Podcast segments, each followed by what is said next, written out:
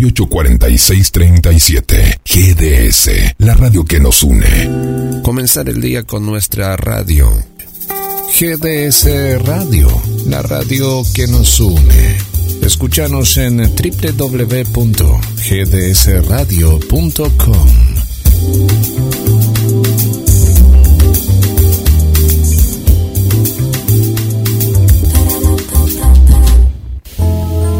Date un gusto.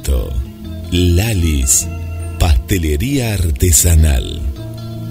Esos sabores únicos que viven en tu recuerdo. Lalis, pastelería artesanal.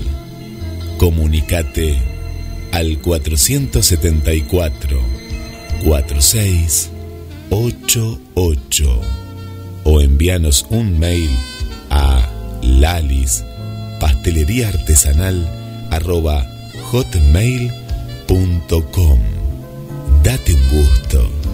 Lalis, pastelería artesanal.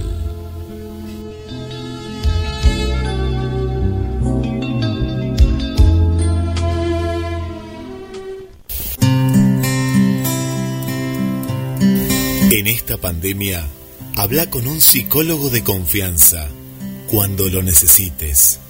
Olvida el tráfico, las salas de espera y los horarios de atención restringidos y sin salir de casa. Agenda tu cita online. Hemos escogido a los mejores terapeutas y psicólogos para que te ayuden en tus problemas. Ellos están dispuestos a ayudarte. ¿Qué esperas? Agenda tu primer cita online hoy mismo con el 50% en la primera sesión. Visita el sitio www.callcenterpsicológicoonline.mentesana.com Un horizonte en tu vida es posible, es posible.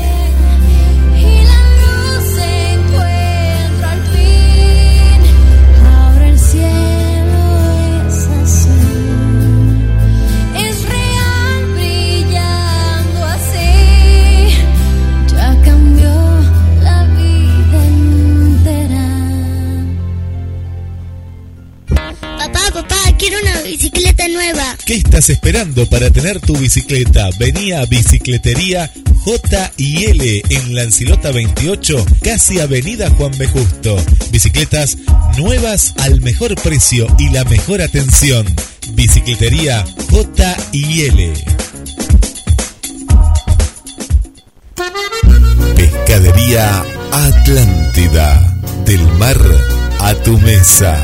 Única roticería marina. Atendido por sus dueños. Venía a conocer Pescadería Atlántida. España, esquina Avellaneda.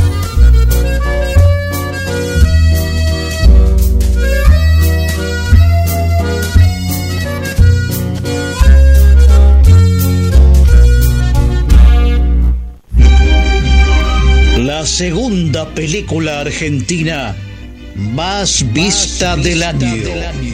Zorro, el sentimiento de hierro ya supera los 25.000 espectadores. Zorro, el sentimiento de hierro. Véala en YouTube. Zorro, el sentimiento de hierro. La película.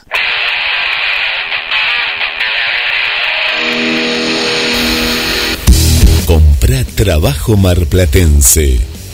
Comprá trabajo argentino. Duki Patagonia. Las mejores camperas están en Mar del Plata. Mujer, niño, juvenil, hombre. Duki Patagonia. Camperas, accesorios, chalecos y todo lo que buscas. Con la mejor calidad y el mejor precio. Con tarjeta de crédito, 13 cuotas sin interés. En efectivo, descuentos especiales. También podés comprar desde la web online Entra en www.dukipatagonia.mitiendanube.com y te lo llevamos sin cargo a tu domicilio. Compra la mejor campera. Duki Patagonia. Te esperamos en Santiago del Estero 1755, casi la peatonal San Martín. También contactanos por las redes vía WhatsApp 223 5 30 62 30. Seguinos en Instagram y Facebook. Duki Patagonia. Desde Mar del Plata, desde Mar del Plata hacia el mundo, hacia el mundo.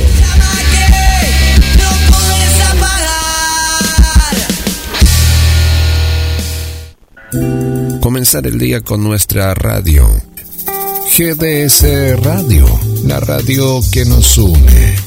Escúchanos en www.gdsradio.com.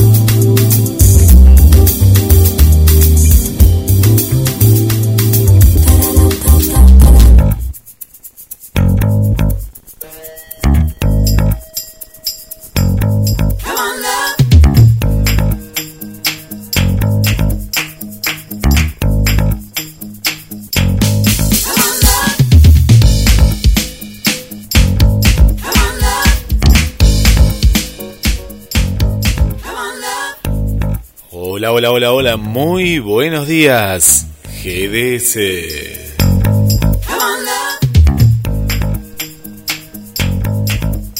Comenzamos una nueva jornada informativa en el Super Martes. Iba a ser lunes, no, pues este es el Super Martes en los Estados Unidos con una temperatura de 17 grados. Vamos a llegar a una máxima de 19. Una jornada espectacular como la que vivimos en el día de ayer. Aprovecharla, eh, aprovecharla porque para mañana miércoles se va a empezar a nublar un poquito más. Algunas posibles precipitaciones. Y si esto no cambia para el día jueves, tendremos lluvia. Eh, tendremos un 63% de probabilidades de lluvias en la ciudad de Mar del Plata. Se juegan las elecciones en los Estados Unidos. Se juegan, digo, porque justamente la continuidad de Donald Trump contra, ¿no? Contra el vicepresidente de Barack Obama durante sus dos periodos, Joe Biden. Bueno, recién desde Radio Francia Internacional veíamos justamente estas eh, dos posturas. Y siempre lo que se vio desde, desde aquí, ¿no? Desde aquí, eh, con Donald Trump, es el, el nacionalismo, ¿no? Y, y tanto los latinos, o gran parte de los latinos, como, como la parte afroamericana, bueno, económicamente se vio favorecido. Hace unos días decíamos, ¿no? Que gente que decía, y yo ahora gano 600 dólares más y como que estaba mejor la economía. Pero claro, apareció la pandemia y ese tren de, de crecimiento, de nacionalismo interno, paralizó. Donald Trump desconociendo el virus, bueno, se lo agarró también, ¿no? Se lo agarró entonces, pero ahí está, y las muertes que hay, ¿no? Que, que conllevó eso, y escuchábamos recién en uno de los comentarios a una de las votantes que decía que, claro, que Trump lo sabía desde enero y recién se anunció en marzo. Bueno, hay un montón de cuestiones, ¿eh? ¿Cuánto, cuánto se juega en la elección, yo pienso más importante, eh, una de las más importantes de, del mundo, ¿no? Por lo que justamente es y, será, ¿no? Estados Unidos y para la región también, ¿no? Para lo que es eh, América Latina, porque aunque uno diga, no, bueno, pero acá no, no afecta, que sí, sí, sí, afecta y mucho, ¿no? Dependiendo si hay un gobierno u otro.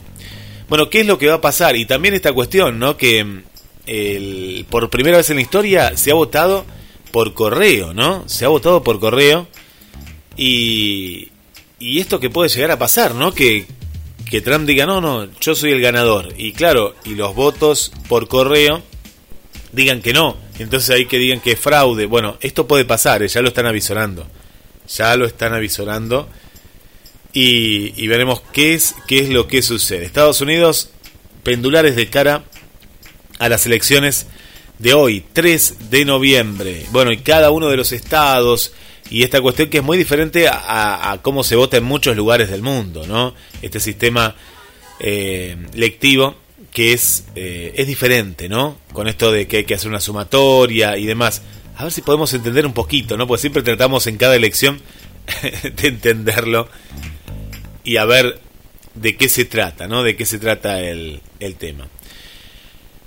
Bueno, por ejemplo, en lo que es eh, la votación, ¿no? Para poder comprender un poco más. Bueno, ah, lo podemos comprender en un minuto, pero yo pienso que no, no sé. Reducirá A ver, a- un a ver 15% cómo la actividad económica en Francia. Habría que ver, a ver, a- arranquemos de vuelta, a ver, arranquemos de vuelta porque tenemos que, que saber. Si no, la tenemos que llamar a Adrina, la, lo tenemos que llamar a Félix, que ya me contó que, que votó. Eh, y bueno, y, y hoy se define, bueno, hoy se define parte, hay que ver si van a estar los resultados, que yo pienso que sí, en la madrugada argentina van a estar los resultados. A ver, atentos ahora, en un minuto a ver si podemos entender cómo se vota y cómo es la sumatoria de votos, porque es diferente a cómo se vota en Chile, en Argentina, en Colombia, y te diría hasta en Italia o en España donde nos están escuchando. Los votantes estadounidenses no eligen directamente a su presidente. Son, en cambio, los representantes llamados electores quienes tienen la última palabra sobre quién llega a la Casa Blanca. En total, hay 538 de ellos en el colegio electoral. El número en cada estado varía según su población. California, el estado con más cantidad de habitantes, tiene 55. Alaska, en cambio, tiene solo 3. El candidato que obtiene la mayoría de votos gana todos los electores excepto en dos estados, Maine y Nebraska, que operan con un sistema proporcional. Se necesitan 270 de los 538 votos para ganar la presidencia. Es un sistema que a veces ha resultado controvertido, porque un candidato no necesita necesariamente la mayoría del voto popular para asegurar una mayoría de electores. Ese fue el caso en 2016, cuando Donald Trump perdió el voto popular, pero venció a Hillary Clinton por la Casa Blanca. Bien, eh, en un minuto, dos segundos, entendimos bastante, ¿no? ¿Entendieron cómo es el, el tema? Muy bueno este video de Radio Francia Internacional, que justamente, y sacando dos estados, ¿eh? dos estados que sí tienen eh, un, un voto parecido al nuestro, ¿no? Que es por mayoría. Pero si no, los electores es lo fundamental, ¿eh? Lo fundamental son los electores. Claro, en el 2016, en la última votación, eh, sucedió eso. En cantidad de votos, Hillary Clinton había ganado en cantidad de votos, pero no de electores, no de electores. Y por eso ahí vemos que es tan importante eh, Florida, es tan importante, es fundamental el estado de Florida. Acá dice, pero ¿por qué tanto Florida, Florida?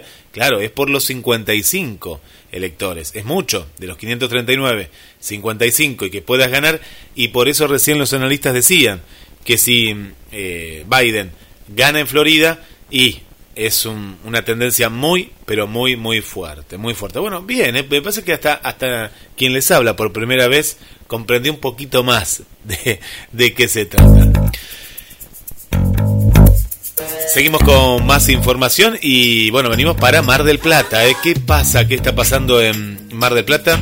Les dije, ¿no? 17 grados, muy soleado. ¿eh? Me encanta que diga muy soleado con una presión atmosférica de 1024 medida en hectopascales. La humedad es del no- 79, 79%.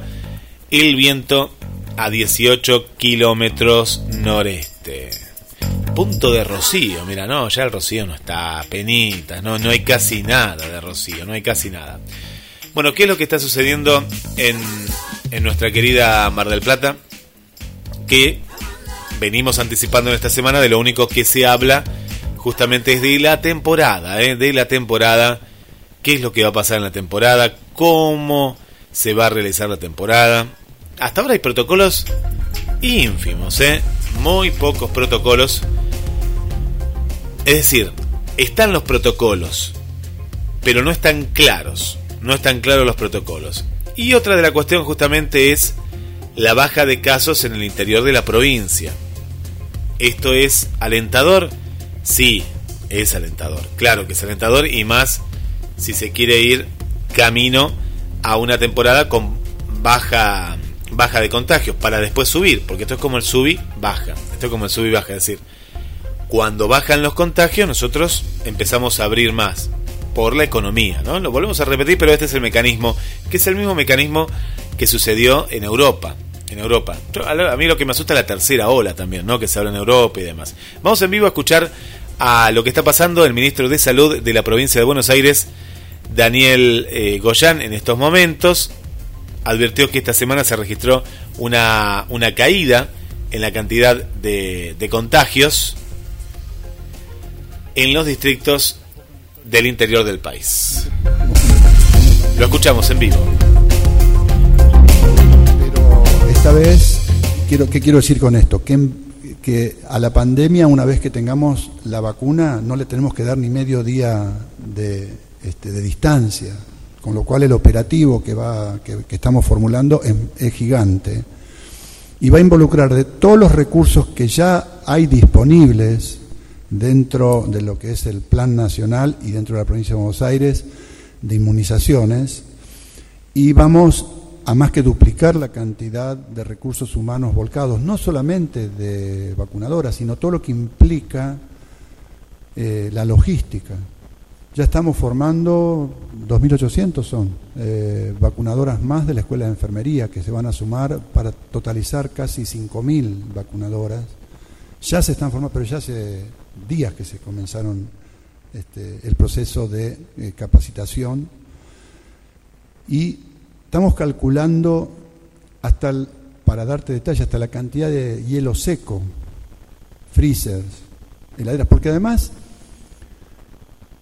seguramente no va a ser una vacuna, vamos a tener en disponibilidad en los próximos meses, no hablemos solamente del verano, varias vacunas y llevan distinta cadena de frío, algunas menos 80 grados, otras menos 18 grados, otras de 2 a 8 grados. Si sale una fórmula liofilizada será otra temperatura, pero también lleva distinto tiempo el que media entre el momento que se saca la vacuna de la cadena de frío y se aplica, algunas 24 horas, otras media hora.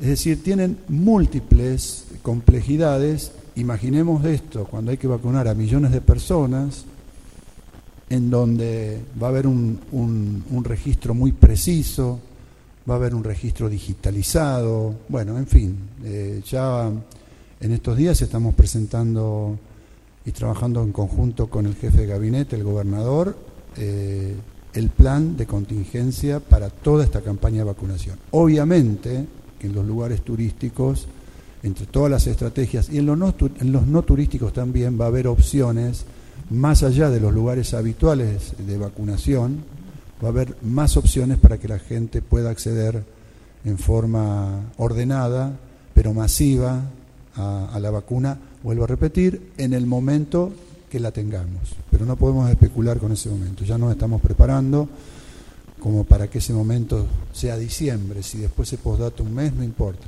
Vamos a tener todo el operativo armado. Sí, respecto de las actividades de eh, deporte de contacto, llamemos más allá de, del fútbol, eh, efectivamente, y esto lo hemos eh, dicho eh, varias veces, lo que hace en primer lugar Nación a través del esquema de aislamiento social preventivo y obligatorio y distanciamiento es establecer un marco general de comportamiento, en donde algunas actividades están permitidas, algunas otras están prohibidas, se establece también un esquema para el pedido de excepciones y delega en la provincia la reglamentación de esas cuestiones. Nosotros lo hacemos eh, a través de, obviamente adoptando a través de un decreto, de, los decretos de necesidad de urgencia de nación y después a través de resoluciones marcamos, eh, nosotros establecimos nuestro sistema de fases que es absolutamente compatible con el sistema nacional, en donde al ASPO le corresponde la fase 3 y al distanciamiento social preventivo y obligatorio, de acuerdo a nuestra normativa, les corresponden las fases 4 y 5 con distin, distinto nivel de, de, habilitaciones barra restricciones de actividades. Es decir, un segundo eh, marcamiento del campo de juego, que es lo que nosotros establecemos para que después los municipios, sobre esa base, sobre esa señalización de qué actividades están permitidas y cuáles están eh, prohibidas o que no deberían llevarse adelante, eh, tienen la responsabilidad institucional de establecer sus propios decretos, sus propias normativas y de hacer cumplir eh, la norma. O sea, las normas son, la verdad que son muy claras, por un lado. Por otro lado, también se entiende que para algunos, bueno, en este caso clubes o, o clubes públicos o clubes privados, clubes sociales, etcétera, también es complejo sostenerse luego de tantos meses lo que nosotros establecemos es este marco. Después está la responsabilidad institucional de los y las intendentes de controlar ese marco, de aplicar ese marco y obviamente la responsabilidad individual, digamos, pero no solo individual, también colectiva de quienes eh, llevan adelante ese tipo de actividades deportivas, de habilitar o no eh, esos espacios. No debería suceder, no, tampoco debería pasar la gente en rojo en los semáforos, lo hemos dicho muchas veces y tampoco se deberían cometer delitos en general suceden. Digo, esto no es un delito, será una infracción, será un incumplimiento de una normativa nacional, de un decreto de orden público, es eso. Lo que yo digo es que todos nosotros tenemos una responsabilidad, los que estamos en el gobierno, una responsabilidad institucional, pero toda la sociedad tiene una responsabilidad colectiva e individual respecto de cumplir la normativa. En algunos casos se cumple mejor, en otros casos se cumple peor. Como siempre dijimos, si uno habilita, abre todo. Eh, si, si, hoy dijera, se habilitan los partidos de fútbol, yo me voy a jugar al fútbol mañana a la noche, porque estaría habilitado, pero no estoy jugando al fútbol desde febrero. Eh, yo soy presidente de un club en Quilmes, el Club Social y Deportivo Tucumán. Tiene cuatro actividades, pileta, fútbol, pelota paleta y recitales. Están las cuatro prohibidas, el club está cerrado, como corresponde. Bueno, después hay algunos que no, que no cumplen las normativas. Eh, eh, eso se controla en la medida de lo posible, ah, lo hemos dicho muchas veces, es muy difícil controlar uno por uno todas las actividades en toda la provincia de Buenos Aires, la quinto, el quinto estado federal más grande de América Latina. Eh, no nos alcanzaría la policía ni los agentes municipales, etcétera. se trata de mantener los controles. A mí lo que me preocupa en general es algunos intendentes de la oposición eh, que independientemente si pueden llegar a controlar eh, específicamente cada una de las actividades, salen a pedir que no se cumplan las normativas o publicitan abiertamente eh, actividades que están prohibidas por la nación y la provincia. Son, son situaciones diferentes. Una cosa es la imposibilidad de controlar todo en tiempo y forma porque es muy complejo, otra cosa distinta es salir abiertamente a decir no se cumpla la normativa que establece la provincia en ese marco nos tenemos que mover permanentemente. Es lo mismo que pasaba eh, hasta hace poquito con los bares. Yo lo veía acá en La Plata cuando caminaba hasta mi casa, etcétera. Estaban prohibidos los bares y restaurantes al aire libre hasta hace 15 días. Había alguno abierto, había dos o tres personas sentadas, etcétera. Una vez que los habilitamos, uno camina y están, la mayoría están abiertos, está lleno, está mucho más lleno de gente que antes Mucha gente se cuida, yo recorro frecuentemente el conurbano para ver las condiciones, la gente anda con el barbijo, eh, yo hago las compras, hago los mandados, como decía mi mamá acá en el barrio, eh, y se cumplen las normativas, entran de a dos o tres personas, inclusive en algunos negocios ponen una mesita en la puerta y ni siquiera permiten que ingrese. Y yo creo que el éxito que estamos teniendo relativo en esta caída, eh, nueve semanas consecutivas, una caída al 60% de los casos en lo que fue el pico, tiene que ver con todo el esfuerzo que se hizo institucionalmente de la provincia de Buenos Aires en materia sanitaria, en materia de rastreos, eh, pero también con mucha responsabilidad social. Después que están los descarriados y los que no cumplen las normativas, y bueno, eso pasa siempre en pandemia. bueno, ahí escuchando al ministro de Salud, Daniel Goyan, y en parte lo que se anunció en el día de ayer en, en la Argentina, una nueva esperanza. Digo nueva porque no se tenía tanto en cuenta la, la vacuna de, de, Rusia y es la que apareció ahora por ser la que está más, más avanzada, ¿no? Más avanzada. Y, y la expectativa, ¿no? La expectativa misma que, que genera, decir, uy, diciembre. Entonces diciembre decimos, uy, qué, qué, qué cerca que está, ¿no? Qué cerca que está diciembre como parte de, de, esta, de esta esperanza, ¿no? Es toda una cuestión, toda una cuestión de, de, anuncios. Para mí fue precipitado cuando se dijo la vacuna de Oxford. Entonces, a partir de ese momento hubo un cambio en la mentalidad de la gente, porque la gente pensó como que ya la vacuna llegaba. Y cuando se dio cuenta de que no, de que estaba recién en fase experimental y de que todavía faltaba mucho tiempo, para mí fue, fue como un anuncio eh, sin tener una fecha determinada, pero la gente lo malinterpretó ese anuncio. Yo espero que no pase lo mismo con este mismo anuncio, ¿no? Vamos a conocer un poquito más qué es el, tema de la, la, la vacuna rusa y después lo va a estar ampliando el día el día sábado eh, Gabriel, Gabriel Magnante, en Hablemos de Salud a las 13 y 30 horas. La vacuna rusa se aplicará primero a grupos de riesgo y será gratuita. Los funcionarios que viajaron a Moscú para avanzar con la firma de los contratos dieron detalles sobre la estrategia del gobierno nacional. El presidente Alberto Fernández oficializó en el día de ayer que Carla Bisotti y Cecilia Nicoli viajaron a Rusia para recabar información sobre la vacuna Sputnik 5. Parece vieron cuando el cohete iba hacia, hacia el espacio. Bueno, la Sputnik. Siempre está con este nombre. Bueno, contra el coronavirus, esta vacuna. Le pusieron así. Las funcionarias eh, regresaron con un principio de acuerdo para adquirir 25 millones de vacunas que comenzarían a llegar al país a partir de diciembre. El contrato se firmará a riesgo esto quiere decir que solo se concretará en caso de que se demuestre la eficacia de la seguridad de la fórmula en, en las pruebas de la fase 3 que se están realizando actualmente. Este es un punto importante. Es decir, no es que esté más avanzada que la de Oxford, no. Es un anticipo. Será que me parece que en este caso te las dan como a concesión, podemos decir, como decimos en el barrio, te están dando 25 millones a concesión. Bueno, de alguna manera. Bisotti y Nicoli dieron más detalles de la compra de las dosis y del programa de vacunación en la que trabaja el gobierno en dos entrevistas que dieron a Radio Metro y al medio del destape.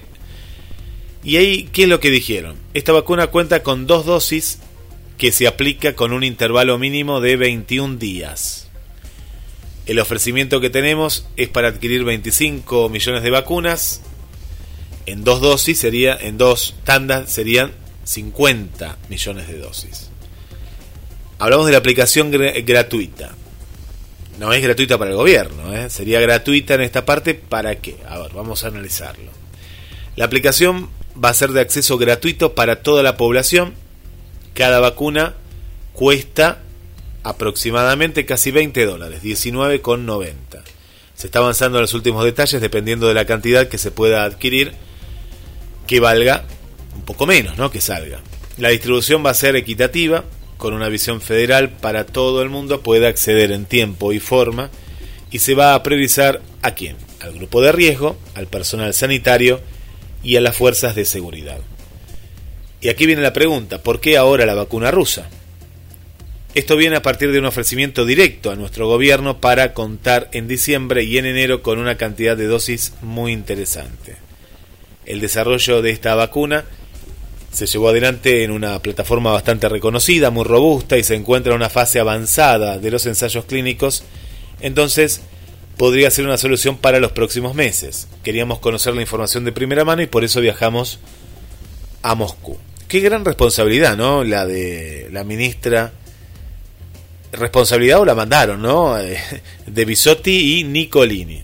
¿A qué voy con esto, no? Porque el aval es de ellas. Que funcione o no. El aval es de ella. Porque es la cara, y más Bisotti, ¿no? Nicolini no la tengo tanto, pero Bisotti es la que siempre habla en, en cada una de las, de las conferencias. Y si la vacuna tiene alguna falla justamente por estar en esta fase, eh, va a ser bastante recordada. La oferta de Rusia es que ellos podrían disponer de la producción en diciembre. Esta es la oferta que hicieron y ahora se está trabajando con la autoridad de regulación que es el ANMAT aquí en la República Argentina y esto es una vacuna que es muy sencilla de producir. Lo que nosotros averiguamos es para que en el mes de diciembre podría llegar una cantidad de dosis interesantes. veíamos, eh, veníamos recibiendo ofertas y propuestas y en este momento hay tres ejes. La seguridad de la vacuna, que se viene demostrando con todo lo que se viene haciendo en todos los ensayos clínicos. El segundo eje es la efectividad que es conocer si hay beneficios en la prevención de la enfermedad. El tercer desafío en este contexto es la escala de producción. Lo que cambia acá en relación a todo es la posibilidad concreta de tener un número más alto de dosis para cubrir el personal de riesgo, personal de salud y fuerzas de seguridad. Ahí la vemos en una imagen a la secretaria de, Acceso a la Salud, Carla Bisotti, y que es una de las funcionarias bueno, que les contaba que viajó a, a Rusia. Bueno, la campaña, ¿cómo sería la campaña de vacunación? Se va a realizar una campaña nacional de vacunación que incluirá a 24 jurisdicciones. Vamos a tener una mirada federal y estamos trabajando muchísimo para poner en marcha esta campaña. Vamos con el tema de las dudas y temores sobre la seguridad de la vacuna, que esto es diario, esto es diario porque para colmo están las, las noticias falsas que dan vueltas y alimentan justamente, no acá, no solo en la Argentina, esto en todos lados, sobre, bueno, cuestiones eh, falsas, porque cuando vos ahondás un poco más, todo es falso, ¿no? Mezclan la, la verdad con la mentira en algunos casos, pero en algunas frases o cuestiones bueno. Pero la duda está, pero la duda certera está. La, duda certera sacando las, las noticias falsas justamente. El tema es la duda de la efectividad, que también lo tienen porque todavía está en fase 3. A mí me parece prematuro hablar de diciembre cuando ya estamos en noviembre, pero bueno, ¿cómo pasás en un mes a la fase 4? Tan rápido, pero bueno, esa es mi duda. Bueno, y, y justamente acá entramos en esta duda. Y acá está la respuesta. Lo que está haciendo Rusia son los primeros pasos que el resto, ¿no? Está como un paso más adelantado. En ese caso la produce un instituto público y la comercialización no la hace un laboratorio. La vacuna en fase 1 fue publicada en Lancet y los pasos que se están realizando son los mismos para todas las vacunas. Lo que se hizo hasta ahora en Rusia es un registro provisorio de 40.000 personas, no una vacunación masiva sin fase 3. Acá no hay nada oscuro ni poco transparente. Rusia es una potencia mundial, tiene un, desarrollo científico impresionante. Nosotros viajamos a Rusia porque no tiene la modalidad de difundir sus novedades como lo tienen las multinacionales. Son departamentos de marketing y nos juntamos con todo el equipo del Instituto Público que trabaja en el desarrollo, a quienes les hicimos todas las consultas que teníamos. La vacuna rusa está realizando los mismos protocolos que todas las demás, no estamos haciendo nada distinto de lo que hubiéramos hecho con el resto de las vacunas y sabemos que hay incertidumbre porque no tenemos fase 3 finalizada en ninguna vacuna, pero nosotros estamos seguros de que vamos a construir confianza y vamos a llegar mejor preparados para su aplicación. Estamos ante una situación inédita que genera mucho estrés, dijo Bisotti. Recién hablaba el ministro de Salud de la provincia de Buenos Aires sobre la conservación ¿no? de las vacunas, la temperatura que tienen que estar. La conservación de estas vacunas es a menos 18 grados centígrados, que es una temperatura menos compleja de manejar que las otras dosis que deben ser trasladadas a menos 60 grados. En Argentina, por ejemplo, la vacuna Sabin se almacena a menos 20 grados. Se les preguntó sobre las otras vacunas también. ¿Qué pasó con la de Oxford? Con a ver, Gabriel, ayúdame, Gabriel, con la de Moderna, bueno, y demás vacunas que están dando vueltas por ahí. Bueno, el presidente se comprometió a realizar todo el esfuerzo para contar con las vacunas que sean seguras y estén al, al alcance de la población en menor tiempo posible. La mirada sanitaria que tenemos es acceder a diversas vacunas en el tiempo y forma que necesitamos. Sabemos que esta campaña de vacunación va a llegar a un tiempo, va a ser la campaña de vacunación más grande de la Argentina y vamos a necesitar varios meses para implementarlo. Claro, es una cuestión lógica. Es una cuestión lógica. Argentina tiene que tomar una decisión con todas las vacunas. Tenemos contactos con la de Claro, acá está AstraZeneca, con la rusa. Y esta es una decisión que se adopta a riesgo compartido con los laboratorios. A riesgo compartido con los laboratorios que va a iniciar la producción sin tener el registro los países se comprometen a una compra a riesgo, es decir, si la vacuna supera la fase 3, debe ser adquirida. Necesitamos asegurarnos de tener la vacuna lo antes posible. Bueno, y ahí está la nota, justamente, sigue estando en fase 3, no es que esté más avanzada. Es como avanzar en una contratación a concesión de que supere justamente la famosa fase 3 y esté en fase 4. En la cantidad fueron 40.000, por lo que dice el artículo son 40.000. ¿No? Y ahí está también el tema, ahí está también el tema de la cuestión de la efectividad que puede tener de forma masiva, de forma masiva. Y ahí está la duda. Sacamos las noticias falsas, ¿eh? porque yo no estoy hablando de las pavadas que se que están dando vueltas. No, no, yo lo que estoy hablando es de que una vacuna sea efectiva o no sea efectiva. De eso estoy hablando. Acá están las pruebas que se está haciendo a un grupo eh, muy reducido, porque 40.000 no es ni, ni, el pueblo de acá cerca. Es decir, eh, no es una población tan grande en el caso de la vacuna rusa, ¿no? Que se está haciendo. Entonces por eso esto que se compra de una manera a riesgo, ¿no? Este es el nombre que le han dado, a riesgo de que funcione. De que, en realidad, de que pase la, la fase 3. ¿Qué, ¿Pero qué quiere decir esto? No es que te la van a dar sin que haya pasado la fase. No, no, porque el riesgo no va a estar en la gente. Sino el riesgo siempre se habla del laboratorio. El riesgo que se está hablando es del laboratorio.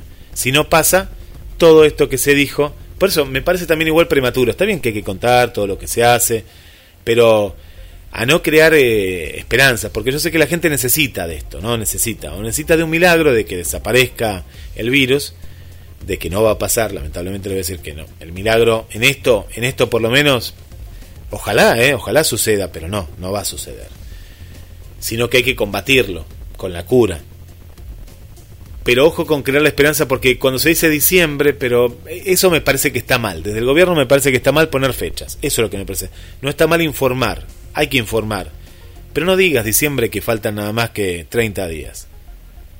Porque ahí la gente ya piensa que en diciembre ya va a tener el que se quiere dar la vacuna, porque también yo le quiero hablar al que no se quiere dar la vacuna. No se la dé y listo, pero no, no, no, no mienta, no, no quiera con su miedo porque el miedo que tiene darse la vacuna de querer convencer a otros de con mentiras. No. Si no se la quiere dar, listo, está bien, tiene sus argumentos, perfecto.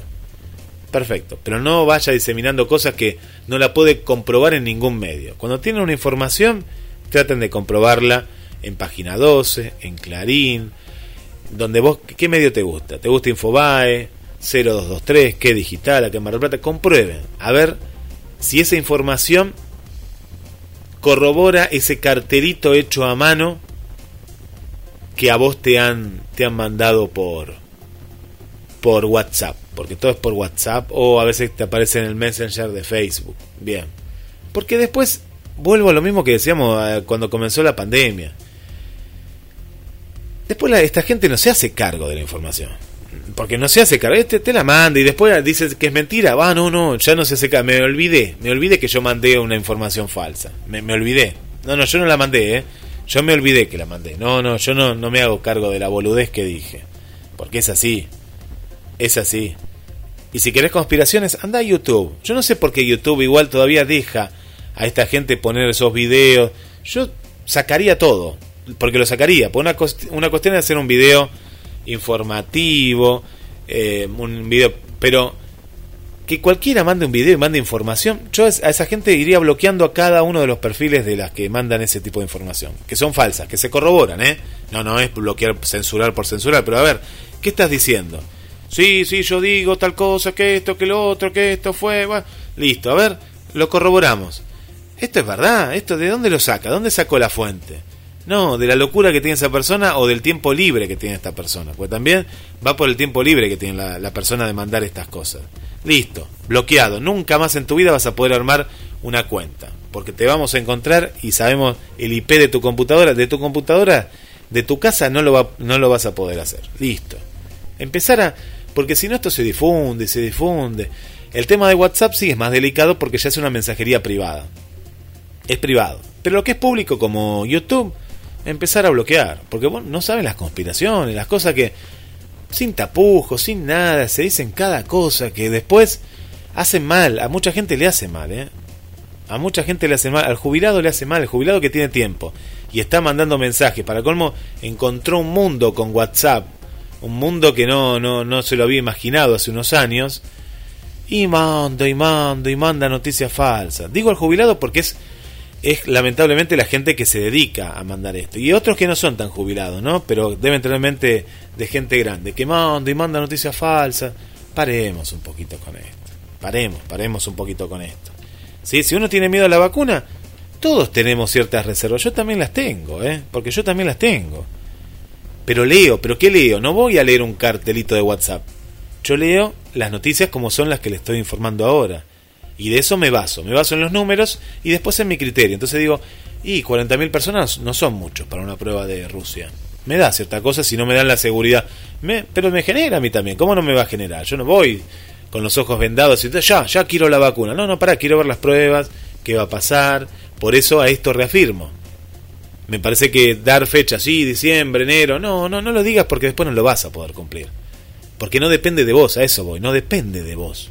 Esto no es jugar un partido que decir, bueno, ya empezamos a jugar el partido y depende de Argentina. No, depende de Rusia y depende de los científicos que puedan pasar a la fase 4. Pero esto no solo le pasó al presidente de acá de Argentina, a un montón de medios que sí, sí, ya están avanzados. Hay, un, hay una, una marcha atrás, bienvenida a la marcha atrás. Pues todos se quedaron y decían, uy, pero ya fracasó. No, no, no es que fracasó. Justamente para eso están la fase 1 y la fase 2, ahora están en fase 3 y están haciéndolo en tiempo récord. Bienvenido que estén los errores. Y ojalá habría un error ahora en la fase 3 también para poder, para poder corregirlo. Para que aparezca ese error, si es que lo hay. Bueno, este es el tema que en la tarde de ayer acá en Argentina conmocionó a todos, ¿no? dio nuevas esperanzas también. Ahí estamos compartiendo el artículo en el cual eh, ya se estaba hablando. Pero bueno, no, no, no digamos que ya está en diciembre. Tranquilos, tranquilos. Acá está la información. Y bueno, y avanzamos en ella. ¿eh? Avanzamos en ella. Pausa y seguimos en Buenos Días GDS con una temperatura. Veamos bien, ¿eh? si ya tenemos 18 grados, la última marca térmica, 10 y cuarto de la mañana. Pausa y seguimos en Buenos Días GDS. Lalis, pastelería artesanal. Esos sabores únicos que viven en tu recuerdo. Lalis, pastelería artesanal. Comunicate al 474 4688 o envíanos un mail a lalis pastelería artesanal arroba hotmail.com Date un gusto. Lalis, pastelería artesanal.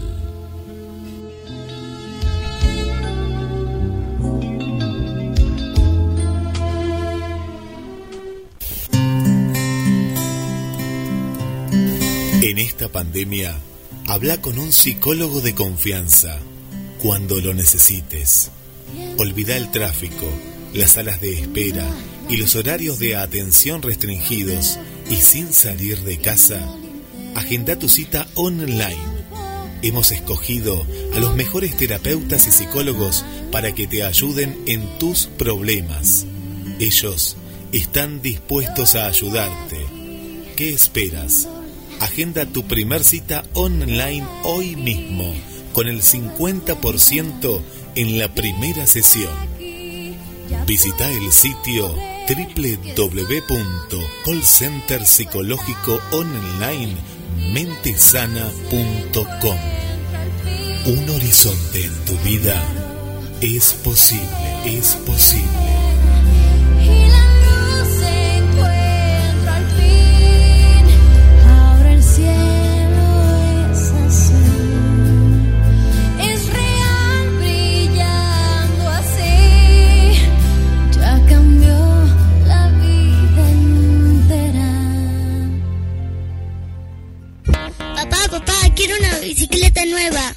Esperando para tener tu bicicleta? Vení a Bicicletería J y L en Lancilota 28, casi Avenida Juan B. Justo. Bicicletas nuevas al mejor precio y la mejor atención. Bicicletería J y L. Pescadería Atlántida. Del mar a tu mesa. Única roticería marina. Atendido por sus dueños. Venía a conocer Pescadería Atlántida, España, esquina Avellaneda.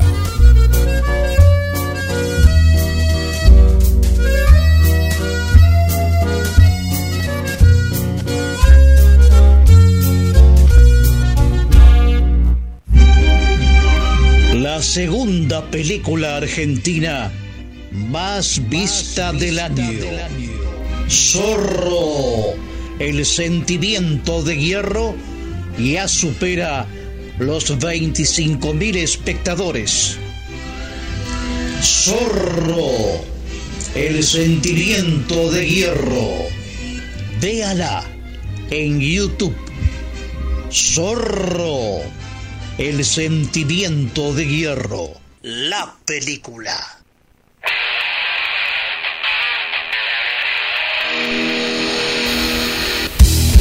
Comprá trabajo marplatense. Comprá trabajo argentino. Duki Patagonia. Las mejores camperas están en Mar del Plata. Mujer, niño, juvenil, hombre. Duki Patagonia. Camperas, accesorios, chalecos y todo lo que buscas. Con la mejor calidad y el mejor precio. Con tarjeta de crédito, 13 cuotas sin interés. En efectivo, descuentos especiales. También podés comprar desde la web online. Entra en www.dukipatagonia.mitiendanube.com y te lo llevamos sin cargo a tu domicilio. Compra la mejor campera. Duki Patagonia. Te esperamos en Santiago del Estero 1755, casi la peatonal San Martín.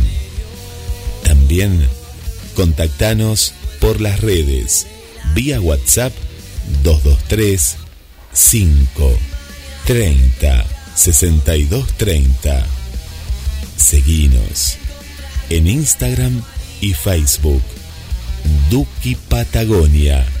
Desde Mar del Plata, desde Mar del Plata hacia el mundo, hacia el mundo.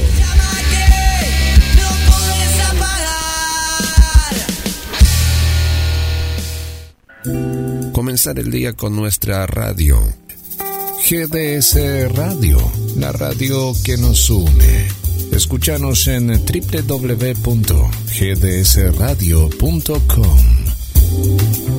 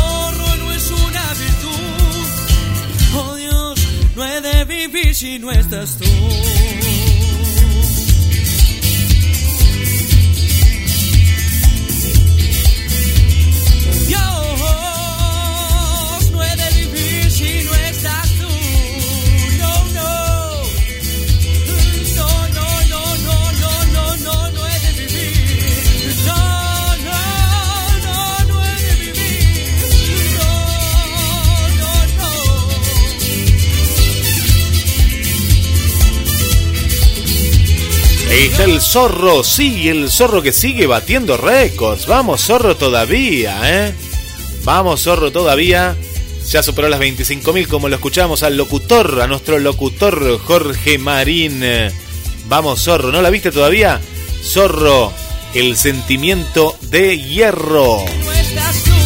La película marplatense que está en YouTube de forma gratuita. Vamos, zorro, todavía.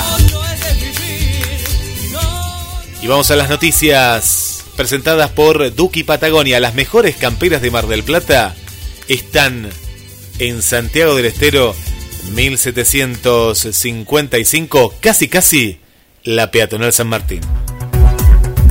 Noticias. Política.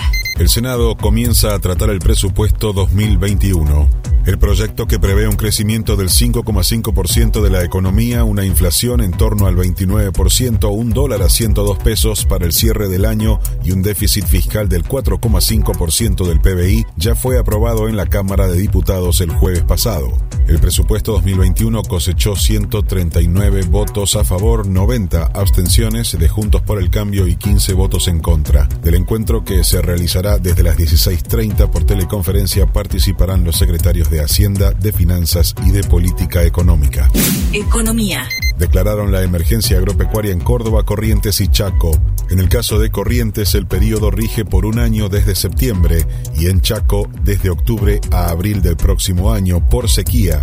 Y en Córdoba la emergencia es por incendios y rige desde el primero de septiembre último hasta el 31 de agosto del próximo año. Las instituciones bancarias nacionales oficiales o mixtas y la Administración Federal de Ingresos Públicos arbitrarán los medios necesarios para que los productores agropecuarios gocen de los beneficios previstos. Para poder acogerse a estos beneficios, los productores afectados se deberán presentar certificado extendido por la autoridad competente de la provincia en el que conste que sus predios o explotaciones se encuentran afectados. Fútbol.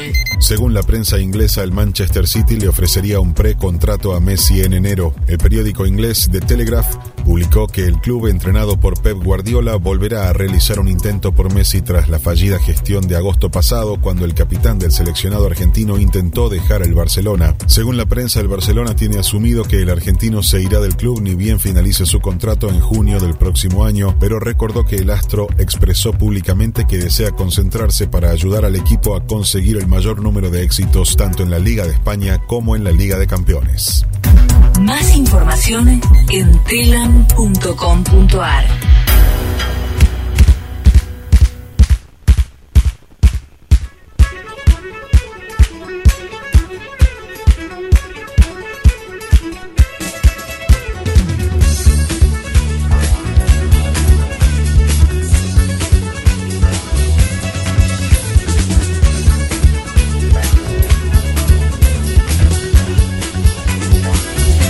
con la gente que está del otro lado y eso es lo bueno. ¿Cómo estás Victoria? Un beso muy grande para ti, para Milagros.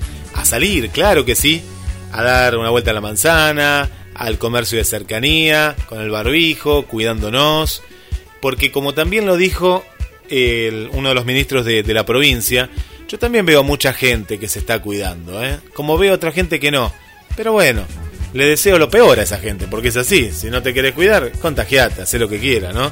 Pero eh, veo muchísima gente que se cuida, muchísima gente, con los chicos, en familia, gente de todas las edades que se cuida y mucho y que hace actividades y bienvenidas, claro, bienvenidas las actividades que se pueden hacer, que camina, que corre, que juega, que patina, que anda en bicicleta, muchísima gente andando en bicicleta. Y mucha gente que usa justamente el tapabocas, que lo usa bien también, porque hay que rescatar eso. Los malos, al club de los malos, ¿no? Y después a llorar a, otro lado si es que pueden llorar, ¿eh? Si es que la pueden contar. Así que, pero mucha gente que está haciendo las cosas bien, Y tenemos que resaltar eso, la gente que está haciendo las cosas bien. El que las hace mal, allá el que las hace mal. ¿eh? Es así, es así. Bueno, ya vienen los datos curiosos, pero antes quiero mandar saludos a mi querida Adelina. ¿Cómo estás, Adelina? Bienvenida. Buenos días para vos también. Hermoso sol. Le mandamos un saludo a Trini también, que mañana va a estar con la entrevista. ¿eh? Mañana va a estar, mañana vuelve con las hermosas entrevistas que nos va, nos hace descubrir, ¿no?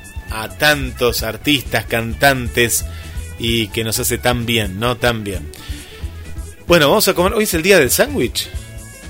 Ah, mira. Bueno, a comer un emparedado también, como le decimos, ¿no? Un, un. Pero a mí me gusta el sándwich, le decimos acá, el sándwich. Vamos a comer un sándwich. ¿Cómo anda, Adri, eh? Quiero un cafecito, eh, me tomé eso, un café tempranito. Y eh, en realidad me tomé una malta, me encanta la malta también, que es algo muy sano, que la tomo desde muy chiquito. Me encanta la malta con un poquito de leche. ¡Ay! Eh, me encanta, me encanta. Y el café también, ¿eh? Me gusta el cappuccino. Así que, ¿y el mate? Ayer estuve tomando un poquito de mate, solito, ¿eh? Estuve tomando mate, ¿eh? Pero yo soy así, soy del café malta y después viene el mate. Sí, sí, sí, no, no soy el, el fans del mate, no, no, no soy tan fans, pero suelo tomar. ¿Cómo está mi querida Mirta? Bien, buenos días, buenos días, buenos días también para vos también. Que tengas un hermoso, hermoso día. ¿Cómo anda el poeta? El poeta Héctor Reche. Bienvenido, amigo. Bienvenido, Héctor. Gracias por estar ahí. Y seguinos compartiendo. Seguinos compartiendo tu arte, Héctor. Que, que nos hace tan bien, ¿eh? Nos hace muy, pero muy bien, ¿eh? Muy bien. El Puma. ¿Qué me manda el Puma? A ver. Ayer estuvimos hablando de la crema Odorono. Y me dice, ¿cómo? ¿Sigue? Y sí, la tengo abajo de mis axilas. cambió, lo que cambió es que la compró otra empresa, ¿eh? pero sigue, sigue estando, sí, sigue estando, claro que sí. Bueno, recuerdo el teléfono de la radio para los nuevos oyentes, es el 223 4 24 66 46. 223 223 4 24 66 46. Y se vienen muchas novedades esta semana, ¿eh? Muchísimas, muchísimas novedades. Así que nos preparamos, ¿eh? Nos preparamos. Por aquí no me dejan saludito, ¿eh? Pero gente de Buenos Aires que está escuchando. Gente de Buenos Aires. Bueno, un abrazo. Mándennos en el mensajito, mándennos el nombre. Y también estamos en el chat, en el chat de la radio. Un beso para Nadia también. ¿Cómo estás, Nadia? Buen día, buen día, ¿eh? Levantándose bien, bien temprano, ¿eh? bien temprano. Qué grande el zorro, ¿eh? ¿cómo está el zorro? Está, está como, está... ¿Vieron qué linda la canción? Es una canción original también para la película de del cantante marplatense. Eh, la, la canción se llama, que la pueden encontrar, Comprensión se llama, No he vivir si no estás tú, de Martín Santos, y está en YouTube también para que la conozcan. Nos preparamos, nos preparamos para aprender Qué buen programa que hizo ayer Daniel, ¿eh? muy buen programa de Daniel. Y que ya lo, lo confirmó, ¿eh? confirmado, más confirmado que la vacuna todavía, es que Daniel va a estar todos los lunes, ¿eh? todos los lunes a las 19 y 30 horas. Y previo se va a dar una confirmación de un nuevo programa. Hoy no se pierdan, no se pierdan Conexión con las Estrellas que viene la confirmación la confirmación de un nuevo programa los días lunes a las 18 horas. Prepárense, ¿eh? Prepárense porque se viene, se vienen muchas novedades. ¿eh? Yo lo voy dando a poquito, lo voy dando a poquito. Se vienen muchas novedades y hermosas, ¿eh? todas ellas. Se vienen los datos curiosos. ¿Está Chubane por ahí? Buenos días, buenos días.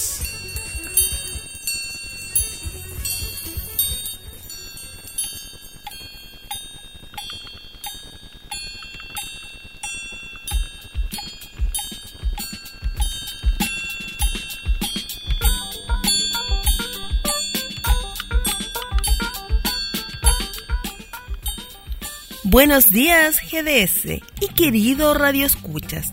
Feliz martes para todos. ¿Qué les parece si nos comemos un rico sándwich de miga? Además de ser una solución rápida y sabrosa que se puede preparar en cuestión de minutos y con un sinfín de ingredientes, los sándwiches despiertan pasión entre millones de personas en el mundo. Un alimento tan internacional tenía que tener su fecha en el calendario y es hoy, 3 de noviembre. Esta fecha fue elegida en coincidencia con el nacimiento del inglés John Montagu IV, conde de Sandwich, a quien le gustaba comer sin ensuciarse sus dedos mientras jugaba las cartas, motivo por el cual comenzó a comer un trozo de carne entre dos rebanadas de pan, para no ensuciarse las manos y seguir con el juego. La aportación de Montagu, que ha pasado en la historia popular, es la de un sencillo emparedado hecho con dos rebanadas de pan de molde, entre las que se coloca jamón, queso, embutido, vegetales u otros alimentos. Así define sándwich la Real Academia de la Lengua, que no admitió su grafía hasta 1927. Esta innovación culinaria tuvo tanto éxito que se puso de moda y hasta en las reuniones aristocráticas se empezó a servir lo que desde entonces se llama un sándwich. Es uno de nuestras especialidades y posiblemente uno de los platos que más se consumen en nuestras mesas. El sándwich es tan delicioso como variado, gusta a grandes y a pequeños, se puede tomar como desayuno, comida, merienda o cena. Y es para muchos la comida favorita, pero seguro que te sorprenderán alguna de las siguientes curiosidades. El sándwich más caro del mundo, según el libro Guinness de los récords, lo podemos encontrar en el restaurante neoyorquino Serendipity 3 y cuesta alrededor de 215 dólares. Está elaborado con queso a la parrilla y los bordes del pan untados con oro comestible de 24 quilates. En el año 2002, el ejército de los Estados Unidos inventó el sándwich indestructible, ya que aguanta sin refrigeración hasta 3 años. Antonio Machín era adicto al sándwich de jamón serrano, mientras que el favorito de Elvis Presley era el de crema de cacahuates y plátano. Según el libro Guinness, el récord de comer sándwich lo ostenta Peter Douglasel, que comió 40 sándwiches de jamón y mantequilla en 17 minutos 53,9 segundos el 17 de octubre de 1977.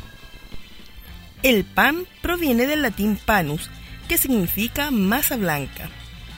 ¿Sabías que el pan es un alimento rico en fibra, hidratos de carbono, minerales como calcio, hierro, fósforo, potasio, magnesio, sodio, yodo y zinc, vitamina B y proteínas de origen vegetal? Todos estos nutrientes en un solo producto.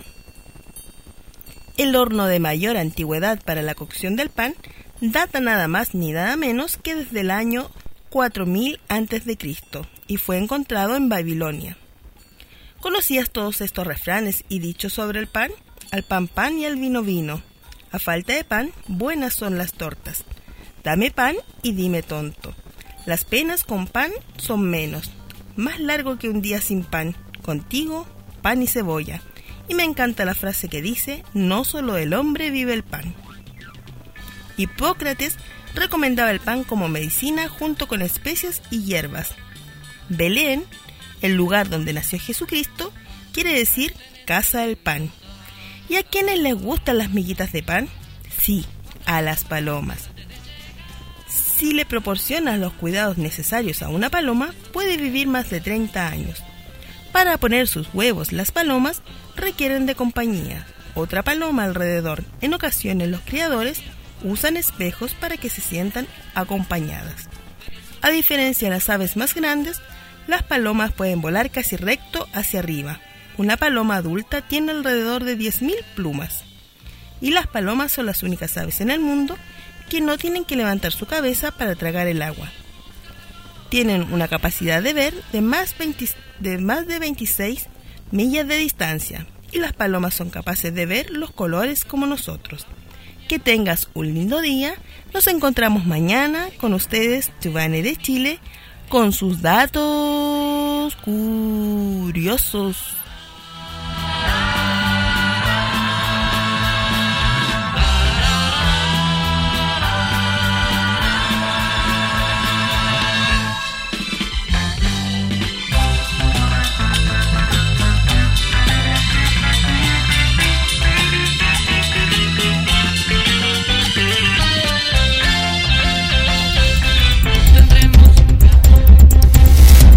Gracias Chup Bane por los datos curiosos. Acá decimos al pam, pam y al vino, toro. bueno, nos vamos. Elecciones en los Estados Unidos. Hoy cobertura especial de GDS, la radio que nos une. Le mando un saludo a Claudia. Hay tanto tiempo, Claudia, que me contó que recién se acaba de recuperar del COVID. Estuvo dos semanas con, con la enfermedad. Y bueno, estuvimos charlando de, de, bueno, cómo la ha pasado, el malestar y demás. Y bueno, nos ponemos muy contentos que ahora esté bien, Claudia. Así que, bueno, a cuidarse, a cuidarse porque está muy cerca, ¿eh? Está muy, muy cerca, muy, muy cerca. Así que es muy importante, es muy importante que nos cuidemos. Día histórico en los Estados Unidos. Más de 98 millones de estadounidenses van a elegir. Y vamos con la corresponsal en los Estados Unidos. En vivo, ¿eh? Está nublado, está nublado por ahí.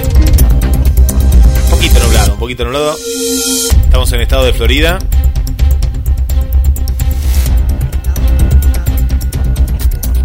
Y en vivo viajamos a los Estados Unidos, día histórico.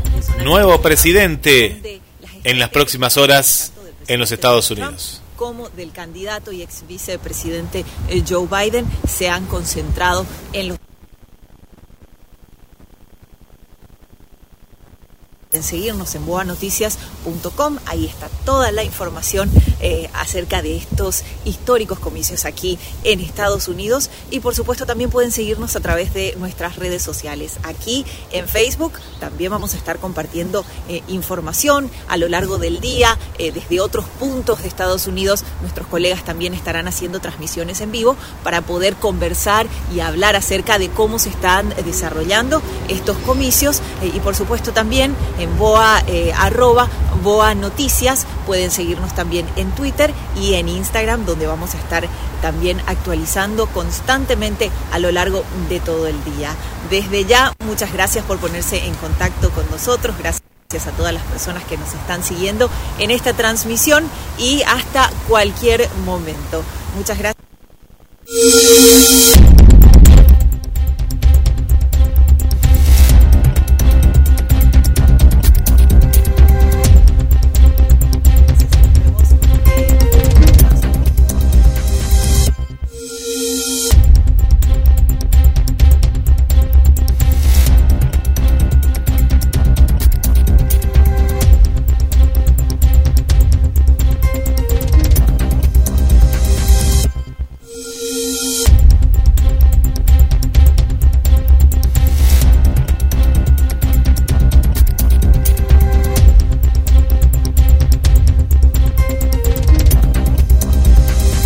Día clave, día clave. Vamos a ver qué está haciendo el, el precandidato Joe Biden. En las últimas horas.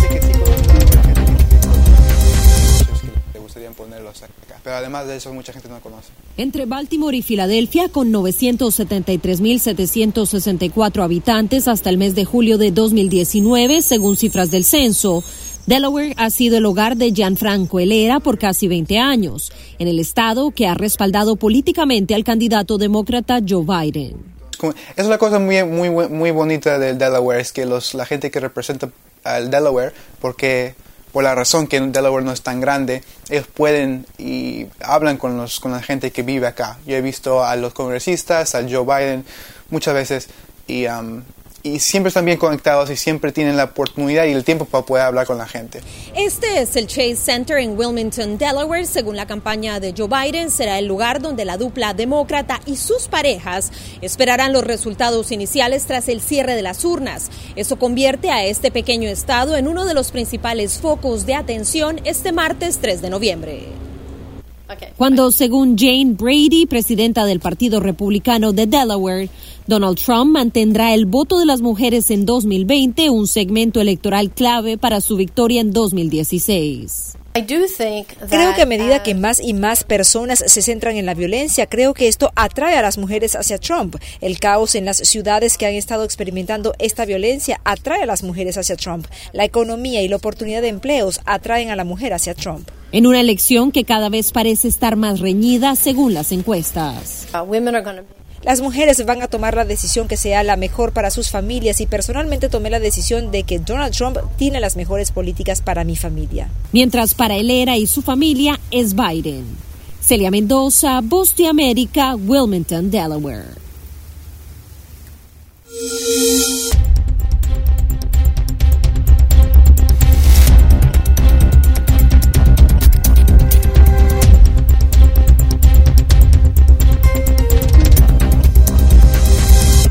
Y escuchamos ahí el, tema de que hoy se va a decir que hay fraude, ¿eh? que hubo fraude por el tema del correo y demás. A ver qué dice el sistema electoral de los Estados Unidos. Vemos que están votando dentro como si fuera de un sobre, ¿eh? un so, un, en, un, sobre, pero en un canasto. Ahí va. 35 millones y medio votaron en persona antes del día de elecciones. Cifras históricas que apuntan a un récord de participación en todo el país. En California, el gobernador ordenó enviar boletas por correo a todo votante registrado, y el resultado ha sido abrumador. De los más de 22 millones de boletas enviadas para el lunes, se habían regresado la mitad. Pero, ¿qué pasa cuando personas que recibieron boletas llegan a votar en persona? Nosotros procesamos la boleta que llegue primero. Si llega al centro de votación y ya entregó su boleta por correo, entonces nosotros ahí ya tenemos indicado en el sistema. Mónica Flores trabaja en la Oficina de Registro Electoral del Condado de Los Ángeles, que tiene casi 6 millones de votantes registrados. Nosotros tenemos todos los procesos en lugar para evitar de que alguien pueda uh, votar dos veces. Y eso es porque California, como la mayoría de los estados, mantiene un registro electoral de cada votante. En esa registración nosotros tenemos indicado cuándo vota, sabemos las elecciones que no vota, Obviamente no sabemos por qué votó, qué selecciones escogió, pero tenemos un récord historial de cuándo votó. Uh, así es que si en esta elección nosotros ya procesamos un voto por, para esa persona, inmediatamente lo sabemos. No existe una lista nacional de registro de votantes. Es posible que alguien pueda estar registrado para votar en diferentes estados si se ha mudado. Los estados cotejan sus listas con el cambio de dirección del servicio postal. Es ilegal votar dos veces. Hacerlo podría resultar en fuertes multas y cárcel. Verónica Villafaña, Voz de América, Los Ángeles. Bueno, eh, claro, es cruzar los datos. No, no tienen, como decían, un registro de. Pero sí un cruce de información que eso da que, que no votes, ¿no? No votes dos veces. Bueno, qué elección, ¿eh? Qué elección que se viene hoy. Es un gran día a nivel, a nivel mundial, ¿eh? A nivel mundial. Eh, vamos a seguir de cerca desde GDS. ¿Qué es lo que va a pasar hoy? ¿Quién será? ¿Seguirá Donald Trump? ¿O habrá un nuevo presidente en los Estados Unidos? Y vamos a cerrar esta etapa informativa con el reconocimiento de resultados electorales que podría no ocurrir en esta noche. ¿Pero por qué? A ver, vamos a escucharlo. ¿Qué es lo que va a pasar hoy? Donald Trump. A ver, ¿qué dice Donald Trump al respecto? Los discursos de aceptación de resultados han jugado un rol importante en las elecciones y en la transición pacífica de poder en la democracia estadounidense. En esta oportunidad, esos discursos podrían no ser parte de la noche del 3 de noviembre, debido a la posibilidad de que la publicación de resultados se demore en estados decisivos. El candidato demócrata prometió no pronunciarse hasta que cada voto sea contado, y eso podría llevar tiempo. Cuando se cuenten los votos y se cuenten todos, serán aceptados. Si gano, eso será aceptado. Si pierdo, eso será aceptado. El presidente y candidato republicano Donald Trump asegura que también esperará tener resultados sólidos, pero rechaza que se conozcan más allá de la noche de la elección. Debemos conocer el resultado de las elecciones el 3 de noviembre, la noche del 3 de noviembre. Así ha sido y así debería ser. Los estadounidenses normalmente conocen resultados preliminares durante la noche del sufragio, por las proyecciones realizadas por los medios basadas en datos oficiales de cada estado. Si la brecha entre los contendores es muy amplia, se declara un ganador. A pesar de que el proceso de cómputo de votos continúe por días. Estados como Florida comenzaron a contabilizar los votos de elección anticipada días atrás y se espera tener un total horas más tarde del cierre de mesas electorales. Pero en estados como Pensilvania, el conteo comenzó esta mañana y las autoridades seguirán contando votos recibidos hasta el 6 de noviembre. La campaña de Trump ha dicho que más de 8.000 abogados están preparados para litigar las decisiones de las autoridades electorales y judiciales de los estados sobre posibles resultados. Ese escenario podría dilatar aún más el resultado oficial.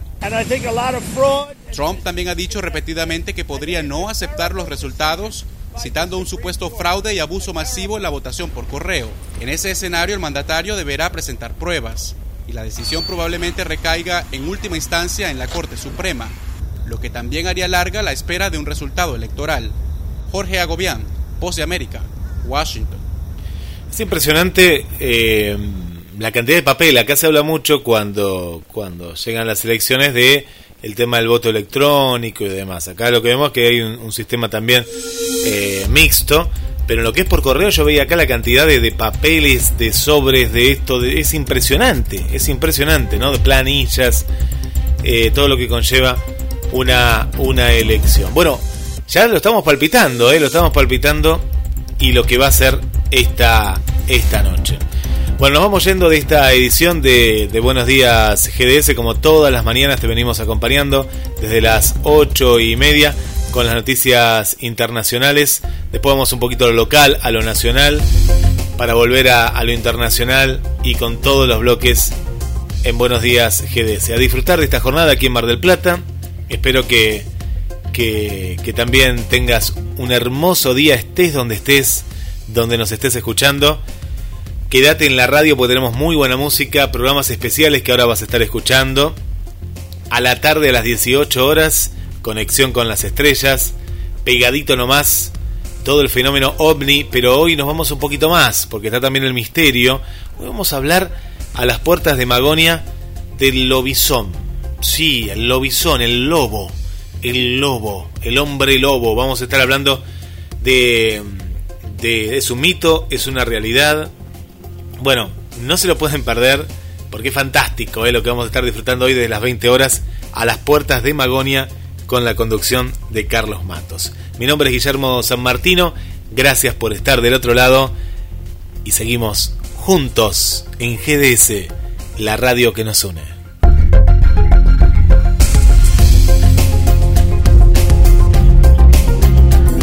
Comenzar el día con nuestra radio GDS Radio, la radio que nos une.